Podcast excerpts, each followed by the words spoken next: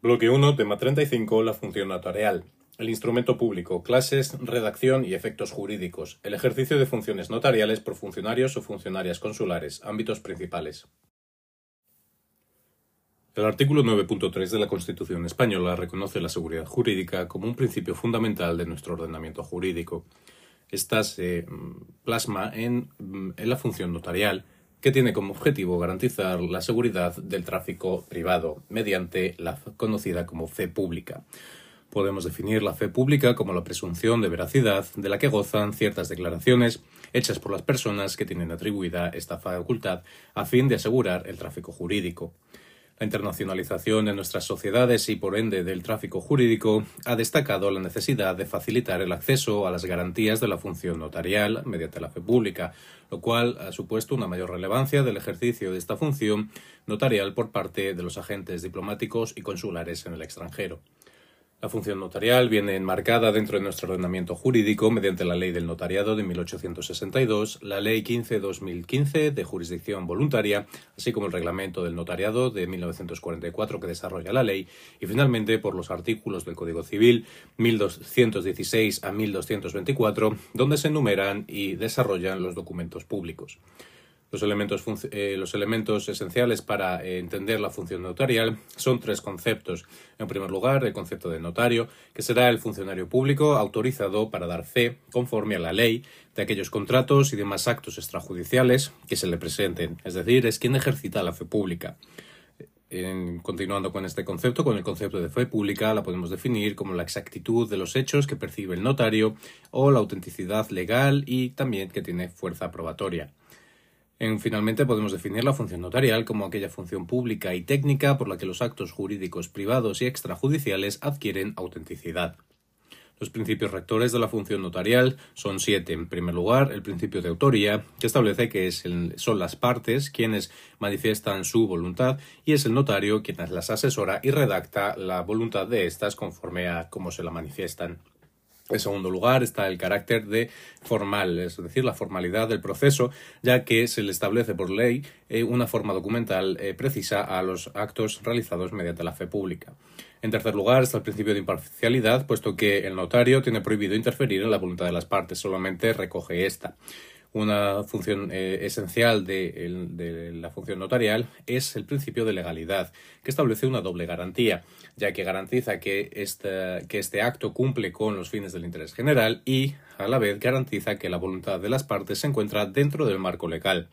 En quinto lugar estaría el principio de rogación, ya que los notarios no tienen capacidad para actuar de oficio, sino que las partes o los individuos tienen libre elección del notario que consideren eh, eh, para su interés. Por otro lado está el principio de inmediación, que supone la presencia del notario en el momento en el que se está otorgando el acto y que éste da fe de aquello de, lo que ve y oye. Por último está el elemento del protocolo, que es un número, conocido como número de protocolo, que pertenece al Estado, pero que custodia el notario. Entrando a analizar así el instrumento público, según el artículo 1216 del Código Civil, estos son aquellos documentos autorizados por notario o empleado público competente con las solemnidades requeridas por la ley según el artículo 144 del reglamento del notariado, establece como instrumentos públicos las escrituras, las pólizas intervenidas, los actos y los documentos que autorice el notario, que pueden ser certificados o testimonios. Los elementos esenciales de un instrumento público son, en primer lugar, los elementos personales, es decir, el funcionario, en este caso sería el notario, y los intervinientes, aquellos que manifiestan su voluntad. Los elementos reales, que son el negocio o hecho jurídico, que se instrumenta mediante el instrumento público los elementos formales, es decir, aquellas solemnidades o formalidades eh, que están prescritas por la ley, como por ejemplo que deben ser otorgados eh, por escrito, y finalmente el elemento del protocolo, que es la colección ordenada de las escrituras patrices otorgadas durante un año por el notario. Se formalizan en distintos tomos, encuadernados y foliados según los requisitos legales. Analizando cuáles son las clases de instrumentos públicos, podemos diferenciar entre aquellos que se incorporan al protocolo y aquellos que no se incorporan al protocolo. Los que se incorporan al protocolo son la escritura pública, los actos notariales y las pólizas intervenidas. Una escritura pública es aquella que contiene una declaración de voluntad, actos jurídicos o actos jurídicos, perdón, que impliquen prestación de consentimiento o también que incluyan contratos. Existen dos tipos de escritura pública, la conocida como escritura matriz, que es la que tiene el número de protocolo y la que otorga el notario, y las copias de esta matriz, que son las que se entregan a las partes. Por otro lado está la redacción de la escritura pública, que debe producirse siguiendo el principio de unidad de acto y la evaluación por parte del notario, del funcionario eh, competente de la fe pública, de la capacidad del otorgante, es decir, de la capacidad de las partes. Por último, se establecen una serie de partes que forman la escritura pública. En primer lugar, se establece la comparecencia, identificando eh, al notario que ejerce la fe pública. En segundo lugar, se establecen los intervinientes, es decir, las personas que manifiestan su voluntad o que recogen mediante escritura pública el hecho jurídico la exposición donde se exponen los motivos y las causas que llevan a esta instrumentación mediante escritura pública, las estipulaciones, siendo estas las cláusulas o los elementos y condiciones que se, señalan dentro del negocio jurídico, el otorgamiento por parte de las partes y finalmente la autorización por parte del notario. Además de la escritura pública, también se incorpora al protocolo los conocidos como actos notariales, que son hechos o circunstancias que no son materia de contrato la función del notario en cuanto a los actos notariales es aseverar la veracidad de los hechos, por lo que generalmente al fedatario, es decir, al notario, está presente y le consta que esto se ha producido como tal. En cuanto a la redacción de los actos notariales, a diferencia de las escrituras, estos no requieren juicio de capacidad de las partes, ni tampoco unidad de acto ni testigos. En tercer lugar, podemos señalar las pólizas intervenidas, que son aquellos actos y contratos de carácter mercantil y financiero propios del tráfico jurídico con al menos un otorgante. El notario en este caso no las autoriza, sino que las interviene, otorgándoles así unos efectos privilegiados y ejecutivos.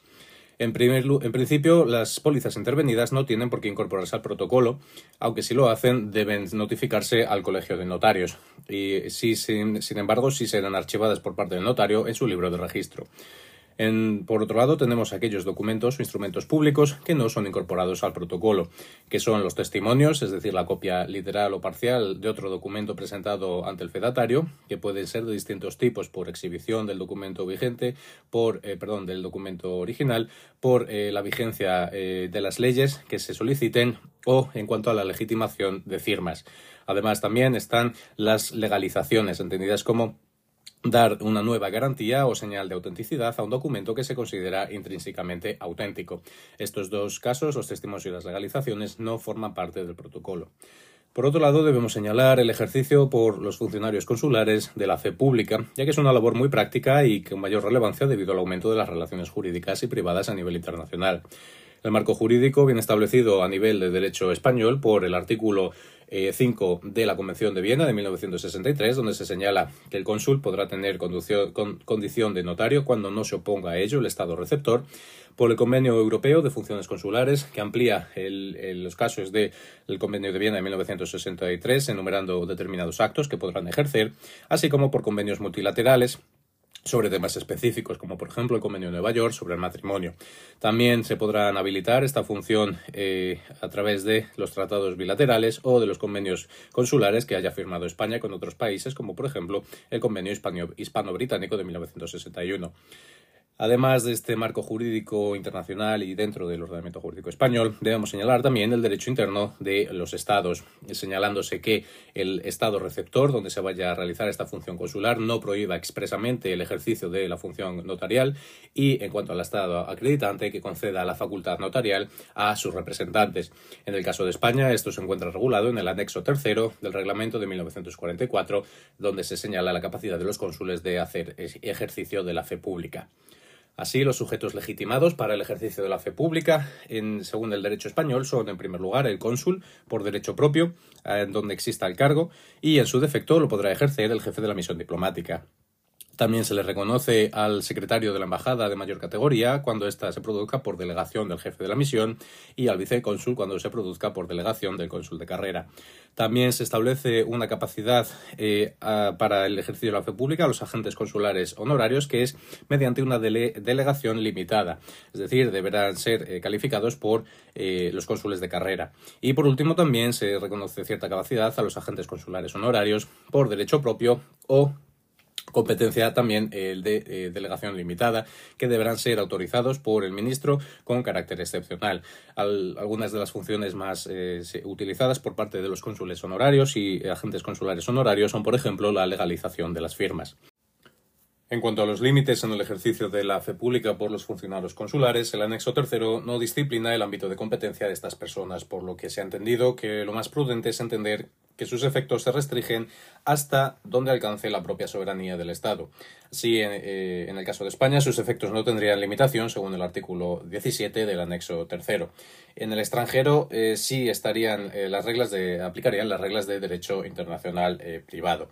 Así, eh, los límites podemos clasificarlos en límites materiales, territoriales y personales. Dentro de los límites materiales serían aquellos eh, documentos, eh, tendrán capacidad para otorgar aquellos documentos que deban surtir efecto en España, de cualquier carácter, y aquellos documentos que deban surtir efectos en el Estado receptor o en terceros estados que permita la legislación del Estado receptor, por lo que habría que circunscribirse a lo establecido en la ley del Estado receptor. En cuanto al ámbito territorial, podrán ejercer ejercitarlo dentro, la función, la función notarial podrán ejercitarla dentro de la demarcación consular y respecto al ámbito personal pueden presentarse a, solicitar el ejercicio de la fe pública tanto ciudadanos españoles como no españoles. No obstante, no se podrán otorgar aquellos contratos que tengan eh, disposición a favor de familiares o a favor del propio cónsul y los familiares hasta el cuarto grado, ni tampoco eh, sin embargo, sí podrá el cónsul o el encargado, en este caso el agente consular, formular aquellas eh, obligaciones o extinguir derechos que sean propios mediante la fórmula eh, por mí y ante mí. Respecto a los actos que pueden eh, ejercer los funcionarios consulares, eh, podemos señalar aquellos que son protocolizables eh, y los que no lo son. Dentro de los protocolizables podemos diferenciar entre los que se ejercen intervivos, es decir, como son los poderes, los contratos, las copias de documentos o las capitulaciones matrimoniales, y los casos, los mortis causa, como son el testamento y la aceptación o repudiación de herencias, cada uno en función del instrumento correspondiente, como puede ser escritura pública. Por otro lado estarían los que no son protocolizables, como son las copias y los, testimonios, así como por ejemplo el testamento marítimo, ya que eh, la función del cónsul en este ámbito será sellar y cerrar la copia y remitirla por valija al Ministerio de Defensa. En cuanto a las particularidades que ejerce eh, la función consular respecto a la fe pública, eh, son, por ejemplo, que no usa el papel timbrado en la otorgación de los documentos notariales, como si están obligados los funcionarios notariales o el funcionario, el notario aquí en España, no tienen tampoco sello notarial, sino que se autoriza mediante firma y rúbrica, eh, con una copia eh, dentro del Ministerio de Asuntos Exteriores para su verificación, y también con el sello de la misión o de la oficina. El protocolo de los consulados no es eh, anual, como en el caso de los notarios, sino que se cierra al llegar a 100 y aquellos documentos que tengan una, antigüedad superior a 20 años se remiten al Archivo General en Madrid. Por otro lado, eh, las segundas y demás copias eh, será competente el juez del domicilio del solicitante y no el lugar donde está el protocolo. El depósito eh, se mantiene solo si lo permite la ley del Estado receptor, por lo que debemos acudir al el Estado receptor para verificar si se puede mantener un depósito en el consulado. La legitimación de firmas serán aquellas que son puestas en su presencia y le deberán ser conocidas y eh, respecto a los testimonios relativos al Estado civil se remitirán a la Dirección General de Seguridad Jurídica y Fe Pública. Por último, los testamentos el consulado los remitirá al Ministerio de Asuntos Exteriores y Cooperación. Vemos así cómo la función notarial otorga una mayor seguridad jurídica y garantías a este tráfico jurídico, sobre todo de carácter internacional, mediante distintos instrumentos que permiten eh, la cooperación entre los Estados, como es por ejemplo el Convenio de la Haya respecto a las legalizaciones de documentos, el ejercicio de esta fe pública por distintos funcionarios y especialmente por los funcionarios consulares supone una mayor agilización de este tráfico jurídico internacional más relevante con a medida que va aumentando las relaciones internacionales de los propios ciudadanos.